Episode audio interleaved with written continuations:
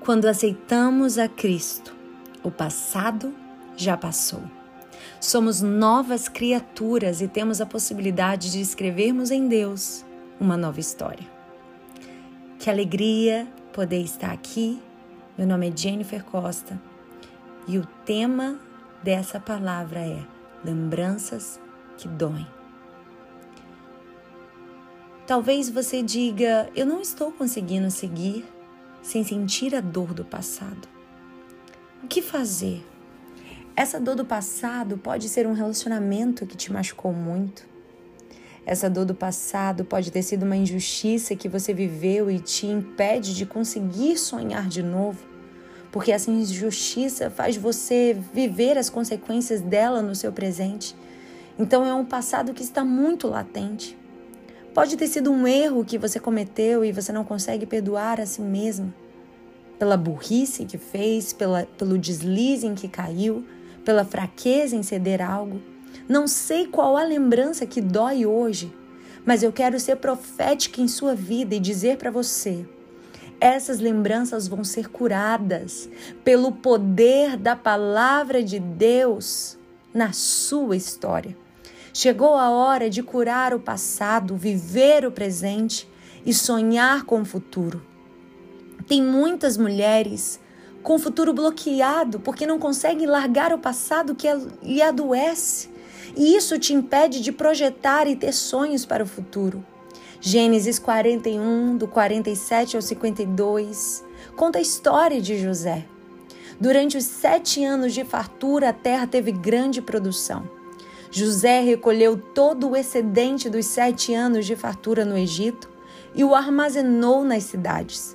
Em cada cidade, ele armazenava o trigo colhido nas lavouras das redondezas. Assim José estocou muito trigo, como a areia do mar. Tal era a quantidade que ele parou de anotar, porque ia além de toda medida. Antes dos, dos, anos de fome, Azenate, filha de Potífera, sacerdote de On, deu a José dois filhos. Ao primeiro, José deu o nome de Manassés, dizendo: Deus me fez esquecer todo o sofrimento e toda a casa de meu pai. Ao segundo filho, chamou Efraim, dizendo: Deus me fez prosperar na terra onde tenho sofrido. Eu quero dizer algo profético para você que talvez está dizendo: eu não consigo esquecer, eu não consigo viver sem lembrar dessa, desse passado que me machucou. Eu quero dizer que, assim como José, que enfrentou injustiças, rejeições, foi jogado pelos seus próprios irmãos na cisterna, ele produziu e gerou um fruto que deu o um nome Manassés que diz: Deus me fez esquecer todo o meu sofrimento. O que ele está querendo dizer é: o meu fruto, o meu filho, é resposta daquilo que eu superei. Aquilo que eu produzo não vai ser resposta de vingança, não vai ser resposta do meu passado que me feriu, mas o meu fruto, aquilo que eu produzo em Deus, vai ser resposta daquilo que eu supero, vai ser resposta daquilo que eu perdoo, vai ser resposta daquilo que eu fui curado, porque eu não deixei o passado adoecer o meu futuro, porque eu não deixei o passado me paralisar no meu presente. Ao segundo filho chamou Efraim, dizendo: Deus me fez prosperar na terra onde tenho sofrido. Entenda, quando você produz fruto de cura, quando você produz fruto de perdão ao passado que viveu, Deus vai te fazer prosperar na terra do seu sofrimento. Existe prosperidade, existe Efraim de Deus na tua história. Mas antes do Efraim, antes da prosperidade, antes da alegria, antes da fartura, antes da bênção chegar, existe o Manassés, existe um lugar onde nós precisamos ressignificar a dor do passado, onde nós precisamos ressignificar a injustiça sofrida as perseguições, as calúnias, a dor, a traição. que um dia nós vivemos. Há um Manassés que vai ser produzido na sua história a partir de hoje. Você vai dizer: Eu não vou responder com vingança, eu não vou responder com, com ofensa, eu não vou responder com a mesma medida. Não. Deus me fez esquecer. Eu vou florescer na terra do meu sofrimento. Eu vou prosperar antes do Efraim chegar, existe o Manassés. Mas eu quero te dizer, existe Efraim e Manassés reservado na sua história. Todos nós achamos que a nossa dor é a maior dor do mundo. Para um instante, preste atenção nas pessoas que estão sofrendo pelo mesmo motivo que você. E você vai perceber que a sua opinião e que as suas lembranças que doem não são tão, tão graves quanto de pessoas ao seu lado. Você vai ver que suas lembranças não são tão cruéis quanto parecem ser quando você se depara com o sofrimento de algumas pessoas. José poderia dizer: Eu não vou mais sonhar. Porque toda vez que penso no meu sonho, eu lembro do que aconteceu comigo e eu travo. Você pode dizer: Ah, eu, eu vou te ajudar, mas vou te ajudar até aqui, porque daqui em diante me traz lembranças de uma fase que eu quero esquecer. Tem gente que fala: Nós vamos é, até namorar, mas não me trata assim, não. Não me trata desse jeito, porque eu tenho lembranças lembranças que me doem. Talvez você entra numa empresa e você diz: Eu vou entrar mas eu tenho medo de como vão me tratar, porque eu tenho lembranças de como um dia eu fui maltratada no meu, no meu trabalho. Ah, eu vou fazer amizades novas, mas eu estou com medo porque eu tenho lembranças que um dia eu fui ferida nessas amizades que um dia eu tive. Eu não consigo chegar mais longe, eu não consigo avançar, eu não consigo conquistar, eu não consigo viver é, é, vitórias na minha vida porque eu tenho lembranças que me doem, que me machucam, que me ferem. É por isso que eu não consigo empreender, eu não consigo vencer, porque eu tenho lembranças. Por isso eu não consigo terminar nada do que eu começo, porque eu tenho lembranças que me machucam ainda muito, que me doem. Lembranças que me amarram numa fase. Fases que deveriam ter passado. Fases que deveriam não existir mais.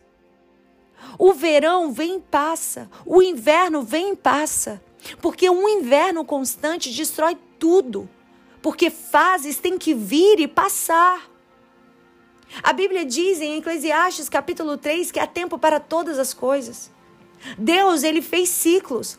Por isso que existe é, verão, primavera, inverno, outono. Por isso que existe dia, noite, são fases são ciclos. E o que as lembranças elas fazem? Elas nos prendem, elas nos seguram. E aí eu te pergunto, será que tudo que a gente lembra é real? Será que essas lembranças vão resolver o seu problema de hoje? Talvez você diga, eu uso tantos remédios. Talvez os remédios é por causa das lembranças que ainda te ferem. Porque às vezes somos tão sensíveis, qualquer coisa nos magoamos, qualquer coisa ficamos tristes, porque ainda existem lembranças doloridas aí na sua memória. Mas essa lembrança não é o que eu quero que você veja, diz o Senhor. Deus te diz hoje: lembra do sonho que eu te dei. Há uma lembrança do quanto eu não consigo, sim. Há uma lembrança do quanto a vida é dura, do quanto as pessoas não me ajudam, do quanto eu não sou inteligente, do quanto eu estudei para o vestibular e não passei, do quanto eu não dei certo em igreja nenhuma, do quanto eu não dei certo em relacionamento nenhum. Existem lembranças assim hoje, mas hoje serão curadas pelo poder da palavra de Deus. E quando eu lembro quem me fez sonhar, eu me coloco diante daquele que pode fazer dos meus 30 anos de sofrimento, que foi exatamente o tempo de sofrimento de José, o tempo que ele viveu até viver uma reviravolta na sua vida. Quando nós nos lembramos daquele que nos fez sonhar, aqueles 30 anos de, de sofrimento podem representar a chegada da melhor fase da sua vida a melhor fase que está por vir. Do que você lembra quando você percebe que a vida pode melhorar? É lógico que eu queria uma vida melhor, mas como? Olha o que fizeram comigo, talvez você diga. Depois da traição, depois da decepção. Eu até quero ser uma pessoa direita, mas toda vez que eu tento, vem as lembranças e é por isso que eu caio. Mas a pergunta que te faço é: o que essa terrível, essa devastadora lembrança vai te trazer de bom? O que ela vai edificar? O que ela vai construir? O que uma lembrança faz é me paralisar numa fase. E ela me faz me rebelar, me revoltar à voz de Deus que está me chamando para um novo tempo, me chamando para algo novo. Como diz a palavra, as coisas velhas já passaram, eis que tudo se faz novo. Hoje será o dia que você vai parar de dar poder a essas lembranças e se lembrar do sonho que um dia Deus te deu. Hoje vai ser um dia que você vai calar a voz dessas lembranças que até podem explicar tudo, mas não resolve nada. Te pergunto hoje, para onde a sua casa está indo? Para onde o seu casamento está indo? Para onde o seu ministério está indo com essas lembranças?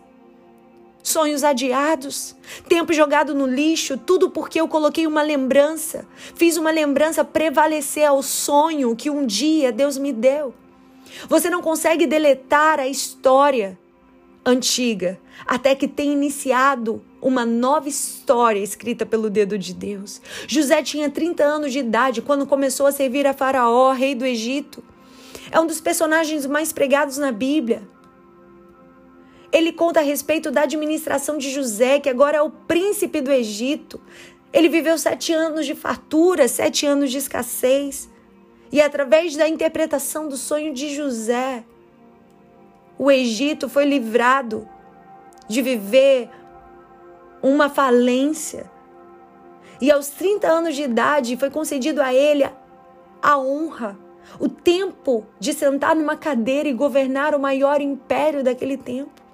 Você sabe que a vida de José durante os 30 anos que antecede o governo foi uma vida terrível, turbulenta. Tudo começou quando ele teve um sonho de que todos se prostrariam diante dele. Depois de um sonho que Deus deu a ele, a trajetória de José se tornou um inferno, se tornou terrível. Ele sai do lado dos irmãos, não sai porque ele quer, mas porque seus irmãos jogam ele numa armadilha. Uma coisa é quando seus irmãos te jogam numa armadilha. Outra coisa é quando pessoas que te amam jogam você numa armadilha. Uma coisa é quando as pessoas que você prevê vai lá e te traem.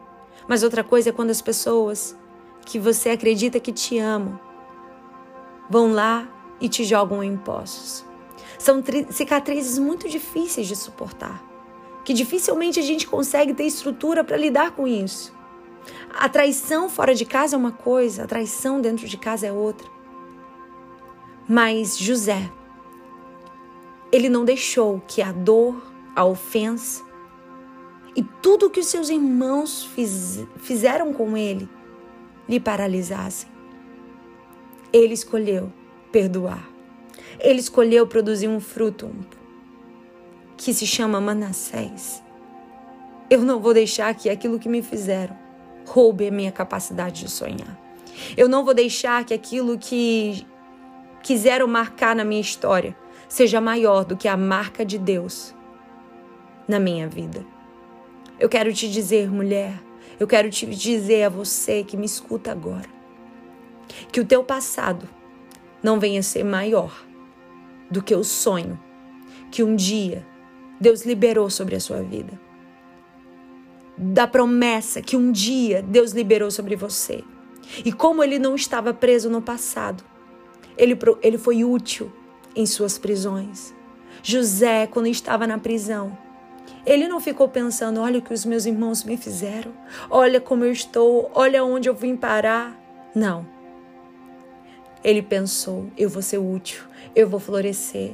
E ali ele usou o talento, o dom a capacidade de interpretação de sonhos para abençoar o padeiro, para abençoar o copeiro e mesmo que aqueles que ele ajudou se esquecessem dele, ele não deixou de liderar naquela prisão, de exercer governo, de exercer utilidade para aqueles que estavam ali na prisão com ele.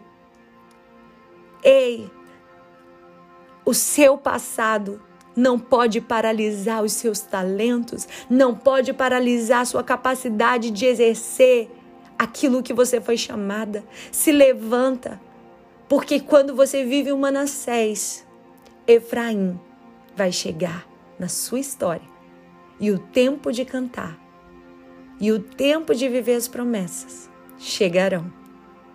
Prossiga, olha para Jesus, esquecendo-me das coisas que para trás ficam e prosseguindo para as que estão adiante.